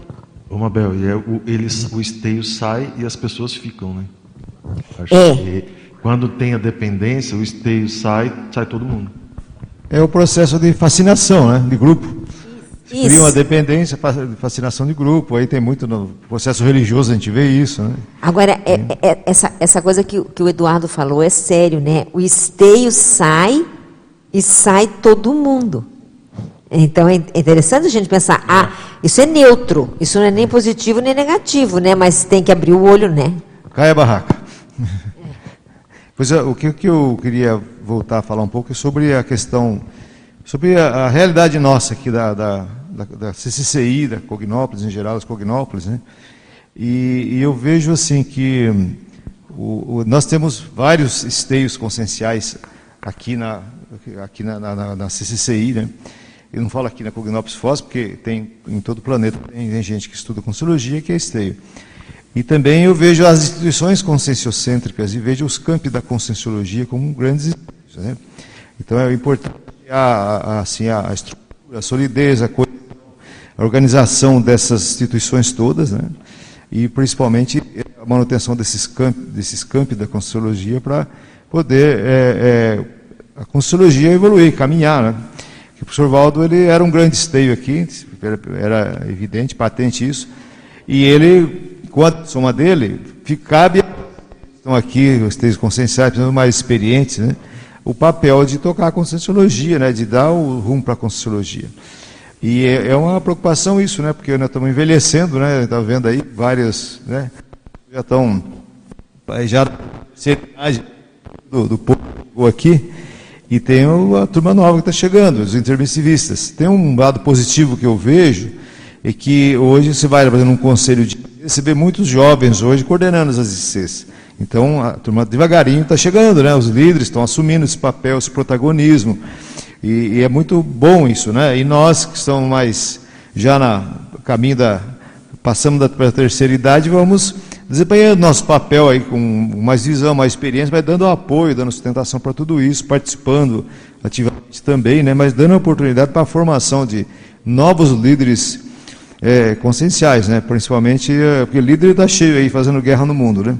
E estava falando aqui, alguém comentou sobre liderança, acho que né, liderança tem que verificar a questão é, da, da, intencionalidade, da cosmoética, que papel que está desempenhando aqui no planeta. Né? Então, aqui na, na Cognópolis, hoje, é, cabe a essa geração de esteios conscienciais que estão aqui, é, o papel de organizar e preparar a conscienciologia para as próximas gerações. Eu sempre falo isso em público, né, porque essa visão de conjunto que falta muita gente de olhar longe, né, olhar 20 na frente e dizer o que, que nós vamos deixar para as gerações. Uma conscienciologia estruturada, organizada, preparada, porque os e vão e vão esses intermissivistas vão é, encontrar um ambiente propício para ele é, cumprir aí a sua proex e o papel que está previsto. Ou eles vão chegar a encontrar uma conscienciologia, uma CCI dividida, desorganizada, né, com dificuldade. Então, a, quando, com a adesão para o Sr. Valdo, esse grupo que ficou aqui tem uma grande responsabilidade de trabalhar compartilhando as coisas, com coesão. Obrigado. Esse grupo tem uma responsabilidade de trabalhar aqui de uma forma organizada, compartilhada, em harmonia, né? O. Valdo falava tanto em harmonia, né? Entre as instituições, entre as pessoas, né? Então esse é um grande desafio nosso aqui como esteio, de não ficar isolado só no seu projeto, só na sua instituição. Não adianta uma instituição ser uma ilha de excelência e as outras estão com muita dificuldade. Um projeto está indo muito bem os outros projetos não andam, entendeu? E, e assim, assim era. Então nós temos que. Eu sei que é um desafio, nós estamos trabalhando nisso, há um esforço muito grande das, de um colegiado de consulologia, um esforço muito grande da Unicim, de todas as instituições, para que isso aconteça, mas nós precisamos ainda melhorar muito nesse sentido, que é o papel dos esteios, de, das pessoas veteranas, de, que exercer seu protagonismo em favor dessa união, dessa harmonia do grupo aqui. Então, essa é uma responsabilidade grande perante o futuro da conscienciologia. Eu vejo isso um dos maiores desafios nossos. Eu só, antes dessa pergunta aí do Júlio ler essa pergunta, eu tinha notado aqui, né? Um bom esteio sabe deixar ou formar novos esteios, né? Então esse é um princípio que a gente não pode perder de vista. E dentro dessa linha aí que o Fernando está trazendo, às vezes se a pessoa diz assim, ah, agora a conscienciologia acabou, né? Ela precisa talvez seriamente pensar se ela não está querendo ser o esteio desse trabalho. Tirando o corpo fora, né? Tirando o corpo fora. Né? Porque, veja, sai um líder, mas veja, o professor Valdo ele formou muita gente. E aí, às vezes, é a hora da pessoa assumir, né? Então, se ela diz, ah, agora acabou tudo, vai embora, né? Vai fazer outras coisas e, tipo, deixa né, a vida tomar conta, ou se perde em algumas dispersões aí, vamos dizer assim, regressivas, a reflexão mais séria é pensar, né? O quanto que eu estou deixando de ser esteio. Às vezes era para a pessoa estar sendo, né? É. Mas tem aquele fator, Dayane, que, que, que, é o seguinte: quando uma liderança dessa dessoma, né? Você lembra aquela história? Até o Walter falava do serenão, né? Quando um serenão dessoma gera marola. Porque, por exemplo, dentro dessa, dessa, desse grupo de pessoas que às vezes fazem parte né, do grupo da, da pessoa que está no esteio, que são vários esteios, né? O professor Valdo era esteio para muitos de nós, a gente é esteio para um grupo, o nosso grupo, pessoas do nosso grupo são esteios para outro e por aí vai, como se fosse uma cadeia, né? É, no, é, natural que quando tira né, o pau da barraca, o principal pau da barraca, ele sai, alguma, algum balanço dá na, nos esteios que estão inferiores, né? E aí os, as, os esteios que estão menos, vamos dizer assim, sólidos, né? Como foi colocado, menos resolvidos, eles vão fraquejar. Fraquejam. É, né? mas assim. Então só mostra a fraqueza da pessoa. Né? Exatamente, né? escancara isso tudo. Mas assim, é. você vê, até esse revezamento dos esteios é importante é. para que os novos surjam, os novos se fortaleçam. Sim, sim. Né? Então, esse, olhar para isso, né, com essa visão de auto-revezamento interassistencial é super importante. Senão você só tem um esteio. O tempo todo. O né? tempo inteiro. Não pode, né? Então veja, às vezes é a hora dele sair mesmo e dar lugar para os outros esteios funcionarem. Sim. Agora, essa, essa coisa que a Daiane está falando me faz lembrar aquela condição da gente saber sair, né? A pessoa precisa saber sair sem deixar buraco. Porque o, o pensa assim, se nós estamos falando de esteio, a pessoa ela é o pau da barraca, ela é o modo moinho, de várias consciências. Aí, de repente, ela, puf, fui. Cansei. Fui, cansei, agora vou, né, vou, vou fazer para outra coisa. Eu tive uma inspiração, nada é contra dela sair, ela tem que sair se ela acha que sim, mas ela tem que preparar a saída. Porque senão ela vai deixar uma desestruturação muito grande no trabalho. Vai ficar um monte de gente órfã, né? É. E essa não é uma, uma condição ideal. Então, a gente não é obrigado a ficar o resto da vida em lugar nenhum. Eu acho isso. Mas a gente tem que saber preparar a saída caso, caso a gente seja eventualmente um ministério, qualquer coisa daquele ambiente, né? A saída também é um termômetro do esteio. O cara fez tudo certo. É, teve a iniciativa, manteve, beleza. A saída precisa. Se ele saiu antes do tempo, Pronto. Todo aquele esforço tudo vai joga buraco. tudo no buraco. Né? E é, eu vi um caso desse recente, assim, uma situação lá, a pessoa fez muita coisa muito bacana. E aí ela saiu. E a saída dela não foi legal. Criou um problemão. Então veja, assim, é interessante isso, porque o término, ele no término que eu digo assim, né? Não é que o trabalho acabou, mas a saída, como a Mabel falou, né? A saída da pessoa, o término daquela função para ele precisa ser uma coisa tão bem pensada, elaborada, estruturada quanto a iniciativa e a manutenção. Não, ao mesmo tempo que tem que a gente às vezes tem que sair mesmo para deixar os outros crescerem, aquela analogia da árvore, né? a árvore muito grande faz sombra e não deixa os outros crescerem, crescer. em certo ponto. Ao mesmo tempo, se você sai antes do tempo, a barraca cai. E aí tudo quanto é esteinho que está lá se perde. Então você tem que ter né, a medida certa aí, né? Mas, mas isso nos remete a, a, ao perfil do esteio, a, a qualidade, as qualificações, ou as competências, ou os atributos. Né? A gente poderia elencar determinados atributos que o esteio tem, porque a acabativa faz parte da tarefa, né? E eu lembro que o professor Valdo dizia que quando ele saiu, ele colocou seis no lugar dele. Ele procurou colocou e saiu tranquilo. Então, a acabativa é importante, né? Ela, ela diz muito sobre o esteio, concordo contigo. Agora, o, o, dentro dessa questão do atributo que o esteio tem que ter, ele tem que ter cosmovisão, porque a pessoa que sai sem acabativa, ela não olhou o, o, o trabalho como um todo, ela olhou a questão muito pessoal. Então, aqui, óbvio que tem que ser não pode ser gão, não pode ser egocêntrico, né? Saiu, a casa caiu, então a pessoa diz, bom, olha como eu era insubstituível, né?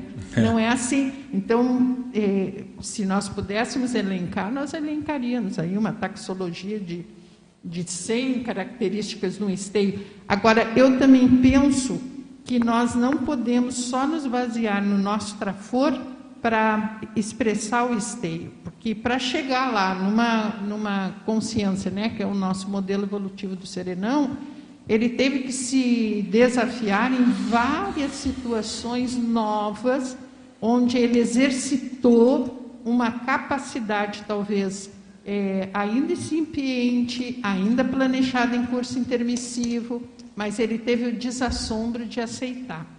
Então, olha, eu, eu, sou, eu sou ótima no ABCD. Agora o E, F, G, H, eu já não aceito, eu não sei como é que vai ser. Não, eu acho que a ressoma é a oportunidade da gente se qualificar em variadas áreas. É óbvio que a gente constrói muito mais, ajuda muito mais, desde que o, o nosso mega trafor seja a estaca da nossa barraca, né?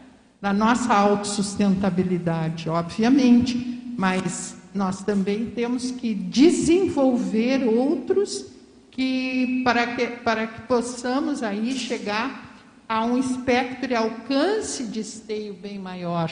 É a necessidade do trabalho, não só o que eu tenho para oferecer. E se a necessidade do trabalho for diversificada e eu tiver competência para oferecer, melhor, né? Que é o desenvolvimento da consciência. É, eu estava pensando nessa parte, é justamente esse timing.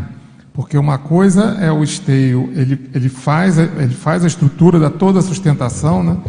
e tem a maturidade para saber a hora de sair, né? e, e ele mesmo talvez vá fazer uma coisa mais produtiva ainda. Como também tem a pessoa que constrói aquilo e aí fica apegada ao negócio, fica apegada ao projeto, fica apegada àquilo. E aí o que acontece? É mais ou menos o que você falou da árvore, só que é a árvore que fica estagnada também. A árvore para de crescer, ela não deixa né, os outros crescerem em volta, se apega àquele negócio, então a coisa toda não cresce, porque a pessoa perdeu o time, ela poderia, poderia estar em outra coisa, fazendo outra coisa. E aí perde, perde esse time de sair e deixar a coisa crescer porque ela chegou no limite. A, a Miriam falou um pouco disso, ó, sei até aqui. Daqui para frente, eu acho que a outra pessoa está preparada. Tem tal, tais e tais coisas que eu não sou, que eu, que eu não sei fazer tão bem e que tem outras pessoas que são mais poderiam estar tá, tá ajustadas naquilo, né? E aí é a parte do justamente do apego, né? A pessoa ela chega num ponto que ela fica parada naquilo e tem esse esse tempo justamente de né, de, de, de, produtividade, vamos dizer assim. E, e, e, mais uma coisa que eu acho admirável: quando a pessoa está numa, numa, posição de, de, de, de, pau da barraca ali, e ela vê que o time é de sair, ela pode ir para uma outra posição abaixo, não tem problema. Né?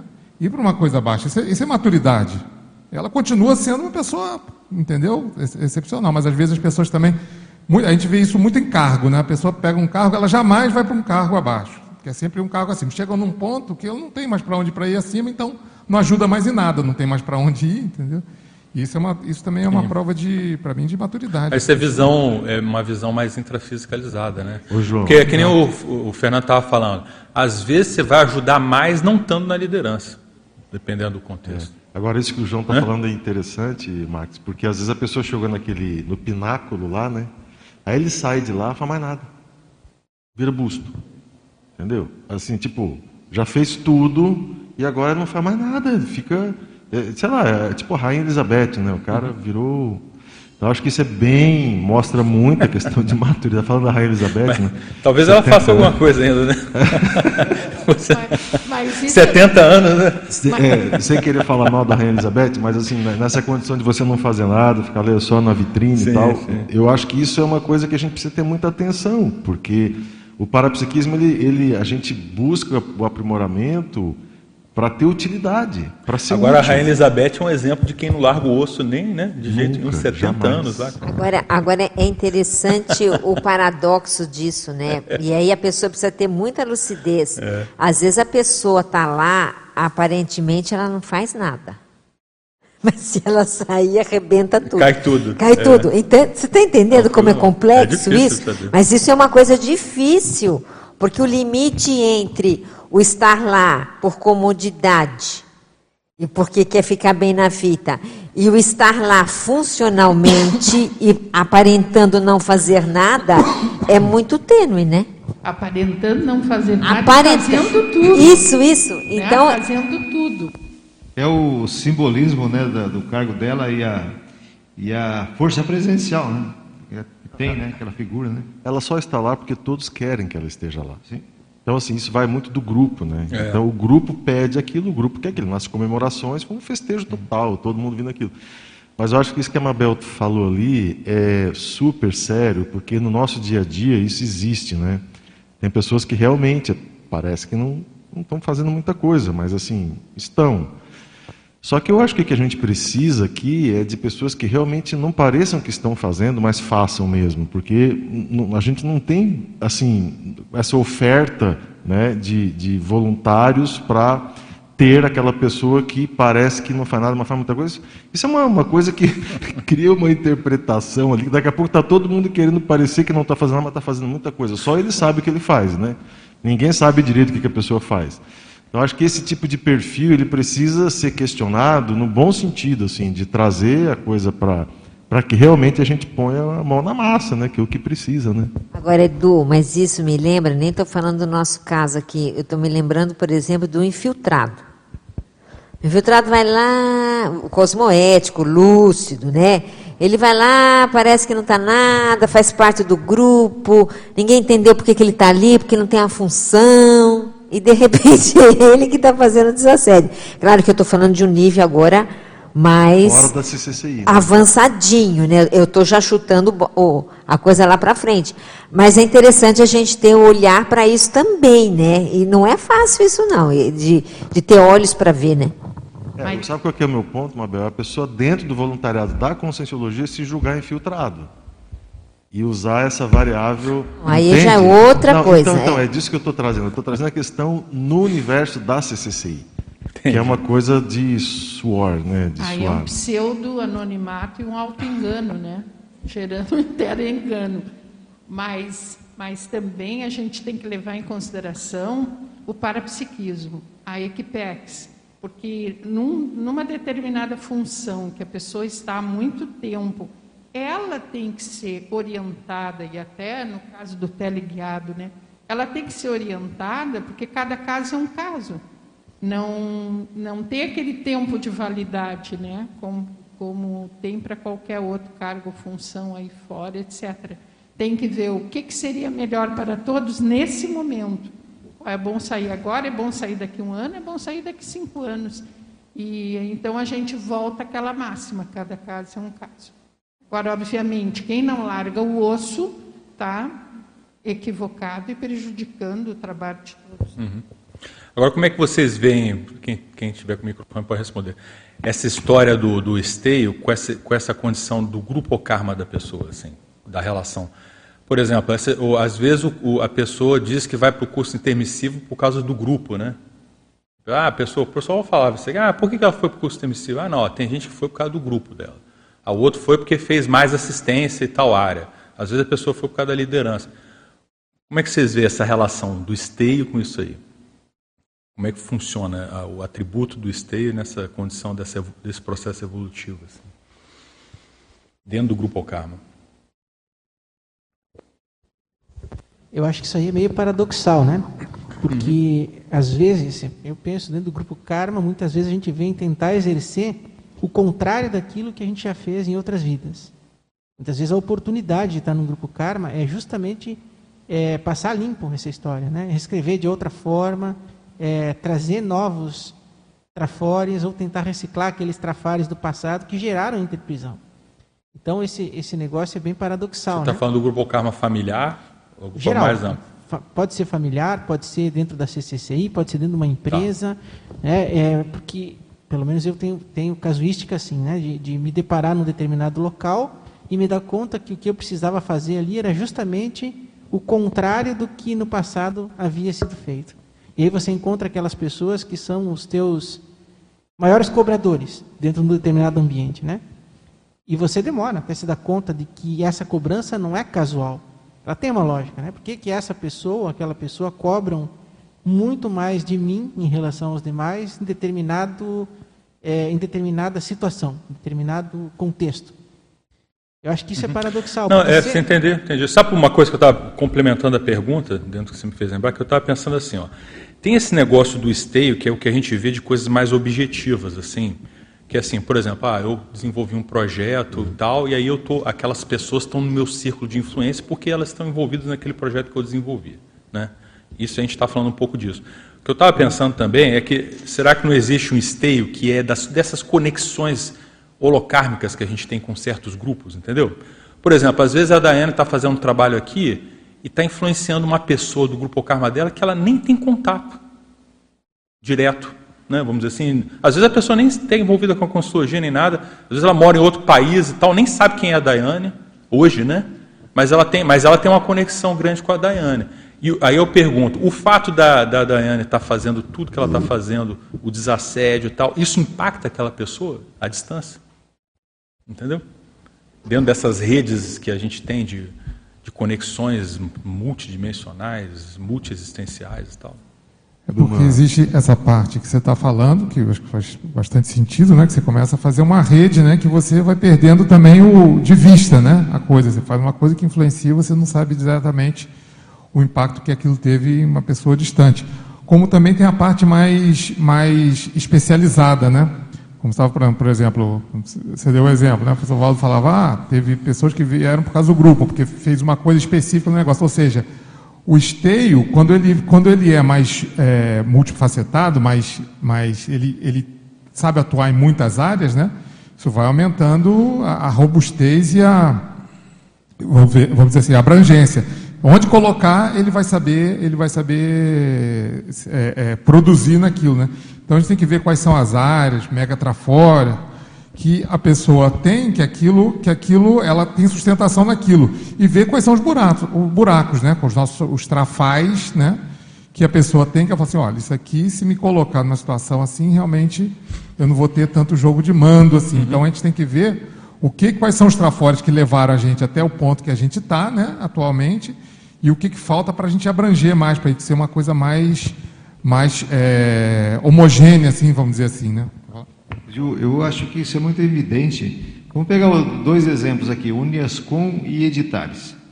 Agora, temos esteios lá que mantêm essas ICs. Olha o, a, a, repercussão né, que tem com o processo da formação de autores, com o processo da edição de livros, né, publicação de livros. Quantas eh, consciências influenciam no planeta, quantas pessoas que nem são da Conscienciologia, que vão tomar conhecimento das ideias, né? que vão mudar seu rumo em função disso, que a gente não tem nem noção. Sim, né? Eu é acho que é, isso é acachapante esse negócio, né? não tem, não tem dúvida, né? Eu tenho um caso, Max, que eu acho que mostra bem esse, essa, uma, um, essa fatuística, essa parafatuística de esteio, às vezes numa versão menor. Teve uma vez um aluno que chegou para a gente fazer, para fazer a escola do parapsiquismo, assim, caiu do, de paraquedas, né? não conhecia nada, e aí foi o primeiro contato dele com parapsiquismo e o estado vibracional. E aí ele se propôs a fazer o estado vibracional, aqueles 20 EVs por dia, durante seis meses. Quando ele voltou no módulo 2, ele falou assim: Eu estou impressionado. A minha família melhorou, na minha profissão os meus colegas melhoraram, a relação com os meus alunos melhorou, tudo melhorou. Entende? Então, assim, ele começou a fazer uma técnica energética, ele super disciplinado, se propôs a fazer isso seis meses e ele conseguiu ver o, o resultado. Então, por aí, eu acho que por esse exemplo, a gente pode pensar em vários dos nossos, né? Que às Sim. vezes a gente está tanto tempo, há tantos anos, que a gente às vezes não percebe mais essas sutilezas. Mas quando é gritante, né? Sai do caos para gerar uma harmonia, fica mais evidente. É, eu, ia, eu ia trazer exatamente essa questão que a Daiane trouxe, só que do ponto de vista do grupo Karma. Né? E aí, eu acho que a gente precisa ter uma, uma lucidez também, porque às vezes você pode começar a se tornar esse esteio é, sem saber que você está se tornando esse esteio. E aí você tem que ter esse discernimento.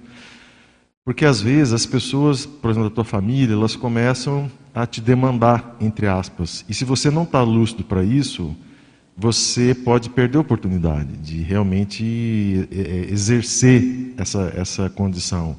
Então, às vezes a pessoa está na conscienciologia muitos anos e, por incrível que pareça, ela, ela vai melhorar se ela aplicar, fazer isso que a Daiane está falando ali, os EVs, a TENEPS, tudo mais, ela começa a melhorar. E as primeiras pessoas que vão sentir isso provavelmente são as pessoas mais ligadas a ela, que é o pessoal do grupo Karma, as pessoas do grupo Karma, que pensam nela, que tem aquele negócio da memória infantil, as fotos, e enfim.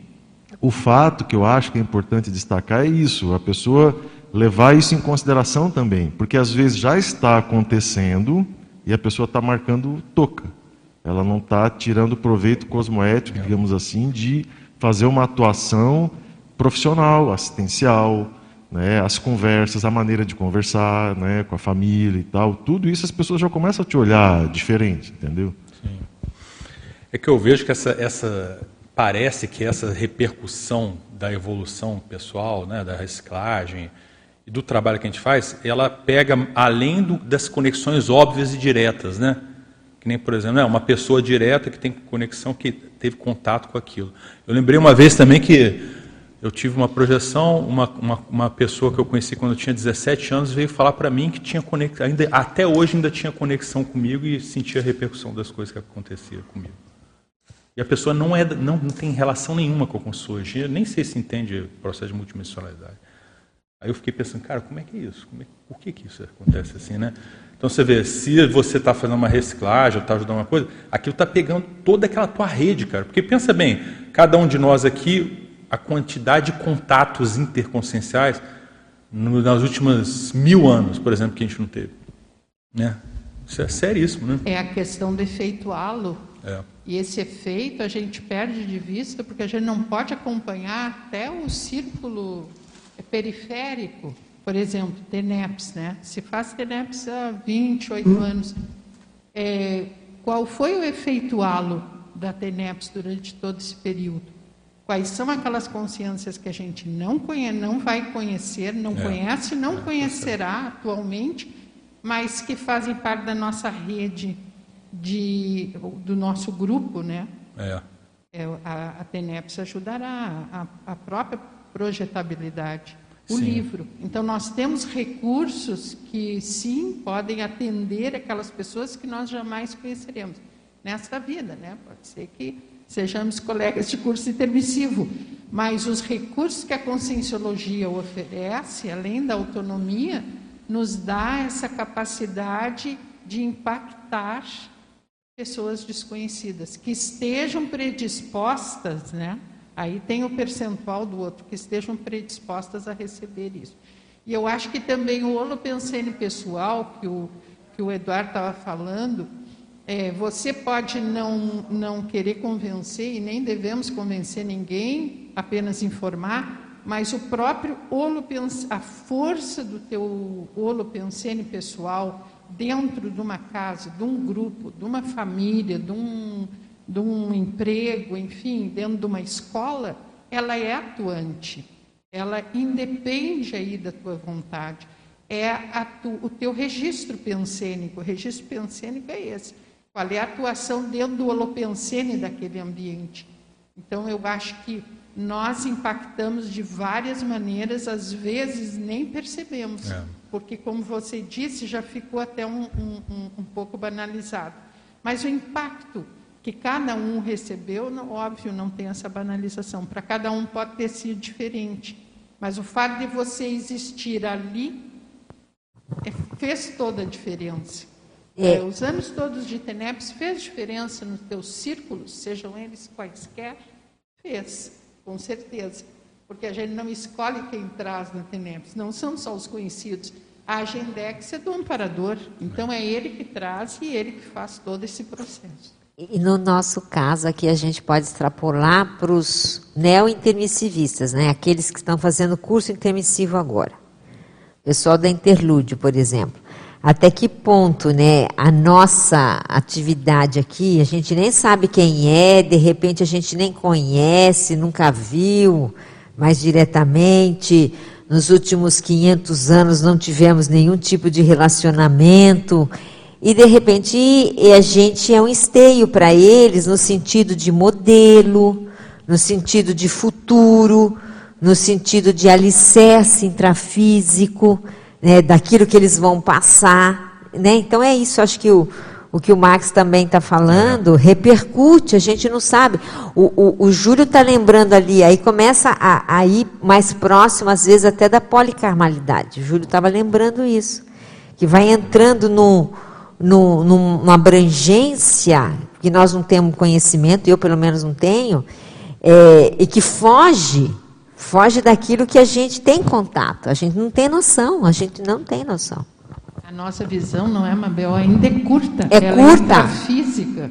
O, o parapsiquismo ajuda muito, porque a gente tem uma visão mais ampla, né? É. percebe muito mais, para percebe muito mais, mas mesmo assim fica muito aquém, aquém. dos efeitos.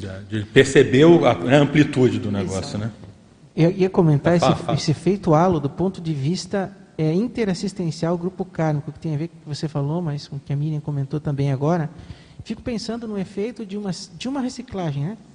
Uhum. Pegar pensanidade, por exemplo, né? Tem pensamento, por exemplo, é, um pensamento recorrente, e a pessoa recicla. A consciência recicla esse pensamento, ou recicla é, o que vai ao encontro desse pensamento, aquele trafar, aquela pedra no sapato resolve, né? O que, que isso acontece em termos de repercussão só com as consex que tinham atração com aquele pensamento? Com aquele grupo de assediadores ou de consex afins, eu passei por experiências assim de fazer uma reciclagem e observar que determinados acontecimentos que eram recorrentes, relacionados àquele tipo de pensanidade patológica, eles foram aos pouquinhos enfraquecendo, aos pouquinhos desaparecendo e quando a reciclagem se consolidou, aquela situação patológica desapareceu da recorrência uhum. e começaram a aparecer situações de assistência, do contrário, começaram a chegar situações de assistência dentro daquela reciclagem feita, né? dentro daquele é, processo, é, parece que para fortificar isso. Mas eu fico pensando o que acontece em nível de eh, desse efeito halo que a gente não consegue medir, que é sutil, né? Daquelas consciências, da relação daquelas consciências com outras. Agora quer ver isso que você está falando é sério. Por exemplo, ó, um trafar que a pessoa tem, um mega trafar. Né? Onde que ela usou aquele megatrafar? Com quem no passado? A hora que você mexe com isso, você vai mexer com essas consciências do passado sua. Né? Por isso que às vezes não é tão fácil, né, né? Você fazer certas reciclagens, né? Poxa, é só mudar, né? Mas não é, às vezes, o só mudar envolve mexer com, com outras consciências, muitas vezes, né? É, tem, tem uns acompanhantes, tem né? Uns acompanhantes, acompanhantes aí de séculos. É. Mas eu lembrei de outro caso aqui, que esses dias a gente estava aí numa dinâmica, aí no campo, né? Aí chegou uma pessoa né, para ser atendida, né, uma aluna, e ela estava acompanhada por ex-escritores. Tudo assim, escritores, com CIEX, no caso, né, que conheciam a pessoa. Uhum. Mas o detalhe, essas consciex estavam interessadas nas abordagens parapsíquicas que a pessoa estava escrevendo.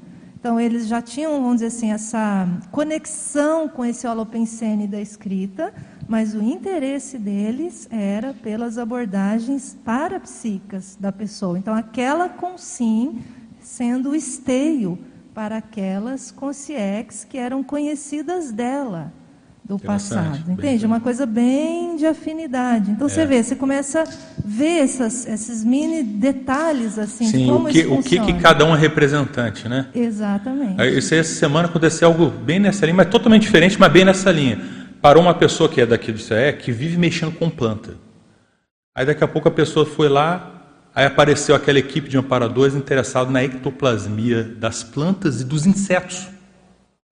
Aí a coisa mais curiosa foi assim, aí eu achei aquilo fora de série, porque eu não estava nem. Sabe quando uma coisa você não está nem pensando no assunto, o negócio aparece? Aí ontem eu peguei um livro de, daquele cara, um cara lá da, da, da, da neurociência, ele contando as histórias do Darwin lá. E aí, aí no livro lá falando assim, é, porque o Darwin escreveu vários, o Darwin escreveu mais de 10 livros, né? E sobre botânica, muita coisa sobre botânica, depois que ele escreveu né, a teoria das espécies, da evolução das espécies. E aí ele coloca lá que uma das coisas que o Darwin estudou é a coevolução das plantas e dos insetos. Eu não, tinha, eu não sabia disso. Aí eu vi ontem isso, tipo assim, na quinta-feira, na terça-feira teve um negócio, aí eu lendo o livro vejo isso aqui, eu falei, mas isso me comprovou, né? Eu tomei banho de energia e tal, mas o que eu achei interessante foi o, o fato assim, da por que, que aquela pessoa, no campo daquela pessoa, o negócio aconteceu. Eu sei porque pô, a pessoa mexe com isso há 30 anos aqui no CEEC. Mas você vê a importância né, dela, do grupo dela, da assistência que a pessoa faz. É impressionante. Porque aí, às vezes, ela vai puxar uma ideia mais de ponta e aquele grupo vem com ela. Vem com ela, vai fazendo esse movimento é. de renovação junto. Veja a importância da pessoa né, nessa é. hora. Bacana mesmo. E aí, eu estava aqui pensando, já que nós estamos falando em vários alcances de esteio ou capacidade, o, o esteio do, dos cursos intermissivos. Porque se eles foram, se eles foram é, implantados, por, pelo menos aqui para o planeta Terra no século XVII, quem é que segura todo esse povo que, que fez o primeiro curso intermissivo, teve o impacto das reciclagens profundas necessárias, né? E, e, e ter que manter essa para-escola de uma, de uma grandeza, né? É, imagina é, centenas de pessoas trabalhando ali, mexendo com as suas autorreciclagens, fazendo planificação e planejamento para a nova vida. Olha o, o escopo e o estofo desses professores de curso intermissivo e de quem é responsável pela implantação do curso intermissivo diretamente relacionado às questões e às consins terráqueas, né? Porque isso aí vai aumentando o âmbito. E aumentando o âmbito tem que é. aumentar a capacidade. Eles estão atrás da evoluciologia também, né? Se já não estão lá, né? Se já não estão lá, né? Exatamente. Fala, Fernando, você ia comentar? Eu queria mudar um pouco do tema. Não, vamos não lá. Problema? Uhum, não. Eu queria falar um pouco de o que, que uma instituição conscienciocêntrica representa como esteio para a CCCI, vamos né? Lá. E queria falar do CAEC. E o que, que o CAEC, a instituição CAEC e o campus do CAEC, é, que papel que desempenha na CEI como esteio, né? Como é que foi pensado? Eu acho que, como eu vivi aqui no CAEC muito tempo, seis anos como administrador, e viu o dia a dia, a gente refletiu muito e percebe muito todo o trabalho de equipe extrafísica, interligação com o interlúdio, a equipe multidimensional né, de, de amparadores, de mega amparadores que, que, que apoiam aqui e orientam a, a, função aqui dentro do, né, o trabalho de, de, cada um aqui dentro. Mas é, o que é, que é muito interessante, como o professor Valdo, né, é lógico, a equipe extrafísica pensou no campo de SEC que é aquele exemplo do pilotis que ele fala, né? Então eu, eu vejo assim, quem, só para ter uma noção, é pilotis, para quem é, mexe com arquitetura e engenharia aí, é quando você tem é, uma, uma construção, em Brasília é assim, né? Você tem os prédios residenciais e tem várias colunas, né? Que ó, fica com vãos livres assim, né? Embaixo. O pilotis são muitas colunas né, que compõem a estrutura de sustentação de um grande prédio, né? E tem a, a coluna central. E no caso aqui, o, do CIEC é mais ou menos assim: tem vários pilotis, vários esteios aqui que, dão, é, que formam a estrutura do CIEC para atender o, qual é o propósito do CIEC, né? que é receber esses intermissivistas, né? faz parte desse processo maior aí, né? E vão chegar aqui.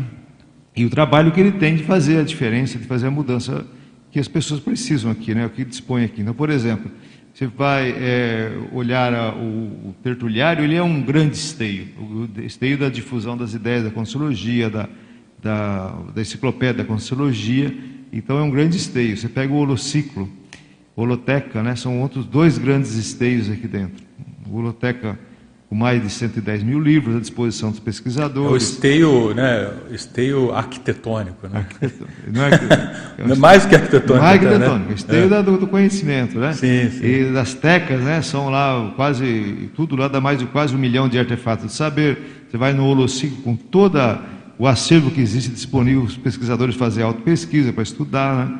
E, e, então é muito interessante. Aí você vem, por exemplo, fazer as dinâmicas. Agora está retomando as dinâmicas não sei quantas tem ainda, mas deve ter já umas 15 dinâmicas aí, estou chutando aqui, mas daqui a pouco tem 20 dinâmicas novamente. Então a dinâmica tem um esteio, tem toda uma equipe, um grupo inteiro que coordena as dinâmicas, que dá uma sustentação energética muito grande para o campus, mas principalmente para assistência aí a milhares de, de, de consins e consciex, principalmente as dinâmicas dão assistência. Agora, só complementando, Fernando, sem te hum. cortar, é assim, ó, essas estruturas são coisas, né? Sim. E aí você entra a consciência que pode entrar nesse papel, né? Que é o voluntário, né? Tudo para o voluntário e para as consciências geral. E você pega o laboratório, são 17 laboratórios de pesquisas é, e cursos. É, o complementário que está retornando agora, são, era mais de 20 complementários por ano. E várias outras atividades. Aqui tem, se eu não me engano, tem seis ou sete ICs que estão, que, que estão a sede aqui dentro do CIEC, certo? Então, se é que tem um papel fundamental, ele foi todo pensado, né, com vários esteios, né, vários pilotis, para dar atendimento às consciências, né? seja voluntário, seja visitante, seja pesquisador. E isso faz toda a diferença. Né? E a gente, vivendo aqui, a gente percebe. É verdade. Né? Então, você pega, tem 240 mil metros de área, tem uma área verde imensa aqui. Então, você tem todos os recursos e o acervo e, o, e uma, uma estrutura organizacional pronta para atender a Consciência e a Consciex. Né? Então, é isso que é, uma, é, um, é um ponto que é, foi implantado aqui no, no planeta exatamente para é, difundir a, a, as ideias. E aqui o que é importante, acima de tudo, é a produção científica. Né? Então, a produção científica, a enciclopédia de Consciologia, a base e a sede é aqui. A gente do mundo inteiro, inteiro participa, né, Miriam? Mas a base é aqui. Então, a produção científica é muito grande. A Unesco que é dos autores está aqui dentro, né? Então, um exemplo, né? Ciclosapiens. Então, o CIAEC é um modelo, né? Sim, em termos de. de é, é, o núcleo, né? O CIAEC é o núcleo da Cognópolis, é. Aqui, né? É o esteio, o núcleo, é o esteio, a é. base, Isso. E, o polo, né? Aglutinador. Polo. como ele foi pensado, né? Foi, foi pensado e organizado. Em epicentro, o CIAEC é, é epicentro da Cognópolis, né? Não, mas eu acho bacana essa sua colocação e, e, expandir novamente para esse negócio do, do, do, consciencial, que é assim, tudo isso que você relatou, ele, ele é, vamos dizer assim, estruturas que tem para a pessoa entrar e ela se desenvolver nessa condição, né?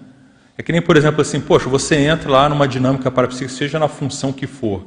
Se você fica lá, que nem tem vários epicons aqui que começaram nas dinâmicas parapsíquicas lá com você, né? Pessoa começou a se desenvolver indo lá na dinâmica, ficando 10 anos, 15 anos numa dinâmica, a pessoa de repente foi lá para o conselho. Então você vê, tem várias coisas que, a pessoa, que, que o CEC tem de funcionamento que a pessoa ela pode crescer a partir daquele, né? É uma estrutura evolutiva, né? Vamos dizer assim, né? De formação de, de esteios, né? No nosso. Você dá o suporte para as pessoas se, se, fazer auto-pesquisa, se desenvolver aqui e fazer assistência, assim, acima de tudo, né? Quem participa aqui das atividades no dia a dia tem uma noção da tem uma noção até limitada, né? Que eu vejo, mas da grandeza que é a assistência que se faz hoje eh, em termos de extrafísico para consciência aqui no, no campus do CIAEC. Né? E, ó, e todos os campos, todos os campi que tem aqui na, na, na Cognop são cinco campos, né? Tem aqui, né? E, então você vai na OIC, no, no Simvex, no discernimento, na reaprendência, todos também fazem faz assistência. Mas a grande estrutura mesmo está dentro do CIAEC. Né? E essa estrutura é conscienciocêntrica, né? É, conscienciocêntrica. Existe a é, o nome, o nome, né? É, mas o objetivo é a consciência. É verdade ela oportuniza, né? Porque sem a estrutura também ficaria mais difícil, né? Não digo impossível, mas ficaria mais difícil tantas oportunidades de crescimento e desenvolvimento. Max, eu só queria deixar um recado para o pessoal que está assistindo aí, que o Círculo Mental Somático também está no Spotify. Então a pessoa ah, é? pode, é, a pessoa vai dar uma caminhada, vai dar uma corrida, tal, escolhe um tema lá no Spotify e pode ficar ouvindo o debate, tal. Bem é, legal. É importante. Tem mais alguma pergunta final aí, Júlia, da turma aí, para a gente finalizar?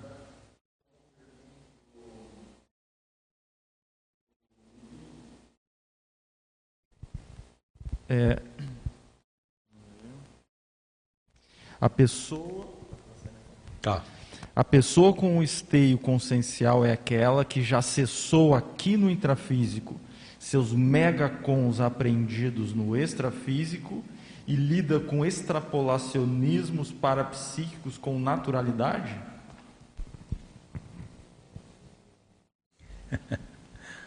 Esse é o nível top, né? Mas nem todos, é, nem sempre. Né? É, eu, acho que ele foi assim, né? De 0 é, a 100 em 5 segundos. Eu acho que isso é uma coisa top, né? Acho que o Murilo descreveu aí uma situação máxima, né? Mas é, até chegar lá, acho que tem muito chão, tem muito. Sim. Não, uma coisa até que a gente trouxe logo no início do debate, tem a ver com a pergunta dele, é assim. O Valdo trouxe aqui nos 700 experimentos, para quem quiser ver os mega trafores do Serenão, né, dá uma olhada aqui nos 700 experimentos, aqui no material que a gente colocou ali na página 749. Mas que é o mega trafor do Serenão, dele ser esteio consciencial da evolução do planeta. Então, assim, o Serenão chegou nesse patamar, né? Agora veja, ele não é uma coisa assim de 0 1, um, né? Ele saiu de uma condição lá básica, às vezes instintiva, até essa condição superconsciente de esteio. Então, é um crescendo, né? A gente vê que é um processo crescendo.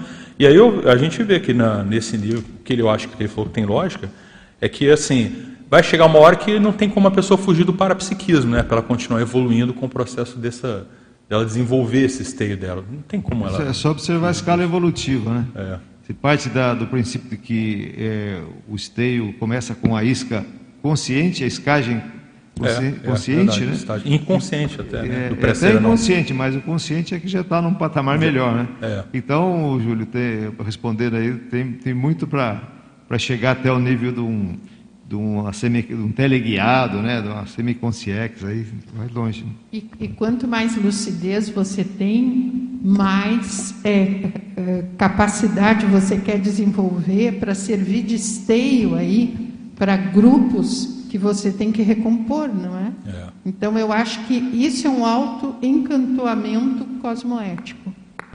Você tem que ser, se colocar né, nessa se posição. colocar nessa posição ser autoconsciente de que é, o quanto é e o quanto pode qualificar, a ponto de chegar aí no modelo do Homo sapiens sereníssimos. E, e até avançar, né? porque a gente sabe que o planeta Terra é um único planeta dentre aí milhares ou milhões no universo.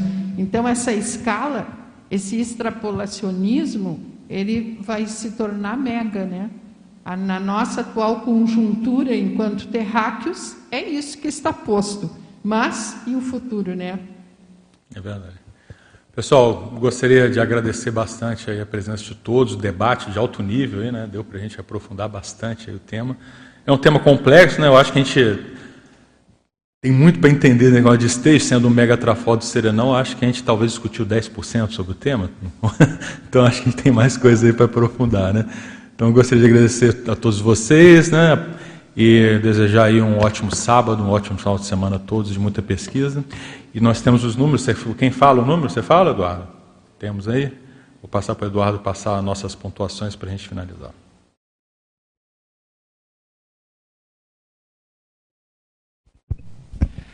Hoje nós tivemos 77 é, teletertulianos, 276 acessos, 17 presenciais e 6 autores. Muito bom. Obrigado a todos, um bom dia para.